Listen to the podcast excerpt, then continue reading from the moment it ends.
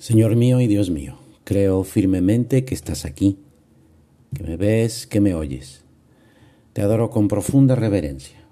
Te pido perdón de mis pecados y gracia para hacer con fruto este rato de oración. Madre mía Inmaculada, San José mi Padre y Señor, Ángel de mi guarda, interceded por mí. Alfonso de Ratisbona era un judío francés que vivió en el siglo XIX. Era un banquero muy reconocido y con mucho dinero como su padre. Su hermano mayor se había convertido al catolicismo y se había ordenado sacerdote. Eso lo llevó a enemistarse con su hermano y a odiar la Iglesia católica. Alfonso iba a casarse, pero antes había decidido hacer un viaje por toda Europa para llegar a Jerusalén. Cuando Alfonso llegó a Roma, conoció a varios franceses que vivían en esa ciudad y decidió quedarse unos días con ellos. Uno de estos, un noble francés llamado Teodoro, se había convertido al catolicismo y empezó a tratar de convencer a Alfonso de que se convirtiera, por supuesto, sin mucho éxito. Teodoro le pidió como favor que se colgase la medalla milagrosa de la Virgen que se había aparecido años antes en París y el judío, más por educación, aceptó ese capricho absurdo de su nuevo amigo. Teodoro, por su parte, comenzó a rezarle a la Virgen la oración del acordaos para la conversión de Alfonso. En una ocasión, Teodoro le pidió a su amigo que lo acompañara a una iglesia porque tenía que hablar con un sacerdote. El judío aceptó la invitación, pero advirtiéndole que no iba a entrar al templo. Pero al estar afuera en la calle, Recordó que dentro de esa iglesia había unas esculturas muy famosas y decidió entrar a verlas.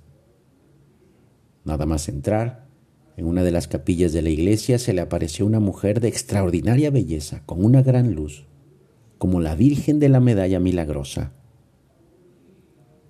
Él mismo escribió su testimonio. La Virgen no pronunció ninguna palabra, pero yo lo comprendí todo. Experimenté un cambio tan completo que creí ser otro. La alegría más ardiente brotó del fondo de mi alma. No podía hablar. No sabría dar cuenta de las verdades de las cuales había adquirido conocimiento y fe. Todo lo que puedo decir es que cayó el velo que tenía ante los ojos. No solo un velo, sino que se desvaneció la multitud de velos que me rodeaba. Salí como de un abismo de tinieblas y vi el fondo del abismo Ahí estaban las miserias extremas de las que había sido sacado por obra de una misericordia infinita. Se me pregunta cómo he aprendido estas verdades, pues es cierto que nunca he abierto un libro de religión ni he leído nunca una sola página de la Biblia. Todo lo que sé es que entrando en la iglesia lo ignoraba todo y saliendo lo veo todo claro. Todo esto entró en mí y estas impresiones, mil veces más rápidas que el pensamiento, no solamente conmovieron mi ánimo, sino que lo dirigieron hacia una nueva vida. Los prejuicios contra el catolicismo ya no existían. El amor de Dios había tomado el lugar de cualquier otro amor. Poco tiempo después, Alfonso fue bautizado en la Iglesia Católica y diez años después cumplió el objetivo de su viaje, llegar a Tierra Santa, pero no como una persona que se va a casar, sino como sacerdote. Junto con su hermano, ya se habían reconciliado, fundaron una orden religiosa, construyeron ahí en Tierra Santa un orfanatorio para niñas, una escuela de artes y otro orfanatorio para niños. Estos alumnos, sin importar que fueran judíos, cristianos o musulmanes, y también construyeron dos conventos para religiosas. Alfonso falleció en 1886, ahí mismo en Tierra Santa. A la misa de cuerpo presente asistieron más de 200 sacerdotes y miles de personas.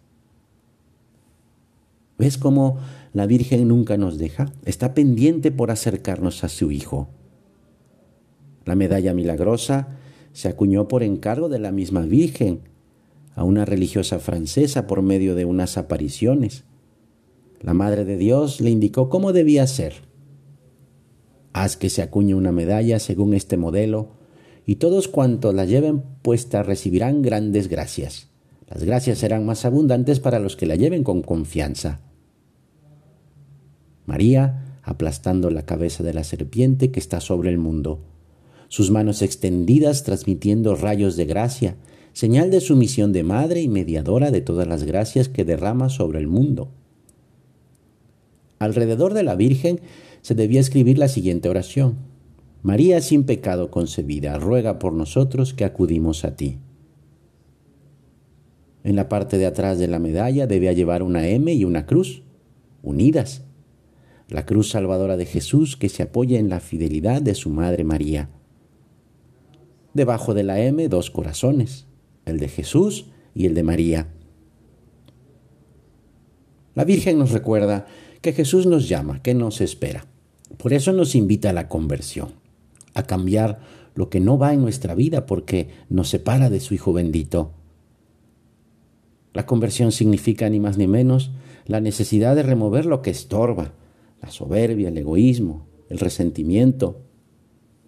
Decía el fundador del Opus Dei que la vida del cristiano está hecha de renuncias y de afirmaciones. Y eso hay que hacerlo todos los días, muchas veces. Dios cuenta con nuestras derrotas y se alegra cada vez que recomenzamos con optimismo, cada vez más confiados en su ayuda que nunca nos falta. Eso comenzar y recomenzar, porque seguramente que hay algo que cambiar y siempre podemos mejorar algo de nuestra vida. Abandonemos pues lo que impide ser ágiles en el camino hacia Él, sin miedo a dejar lo que nos da seguridad y a lo que estamos apegados como si ahí estuviera nuestra salvación. Recordemos que por la gracia divina nuestra condición es la de hijos de Dios, la dignidad de hijos amados que están ante el Señor, para ser mirados por Él, mirados a los ojos, perdonados, salvados. Por eso la conversión es muy necesaria para disponernos a recibir a Jesús, nuestro Salvador. Vamos a pedirle a la Virgen que queramos convertirnos. Vamos a acudir a, ella que es nuestra madre, ella que es el atajo para volver a Jesús por la contrición, por el arrepentimiento. Vamos a decirle de verdad lo que nos recomienda San José María con esta jaculatoria. Señora que sea, que se haga la voluntad de Dios, que se haga realidad en mí este comenzar y recomenzar cada día para vivir siempre como hijo de la Inmaculada Virgen María. Te doy gracias, Dios mío, por los buenos propósitos, afectos e inspiraciones que me has comunicado en esta meditación. Te pido ayuda para ponerlos por obra. Madre mía Inmaculada, San José, mi Padre y Señor, Ángel de mi guarda, interceded por mí.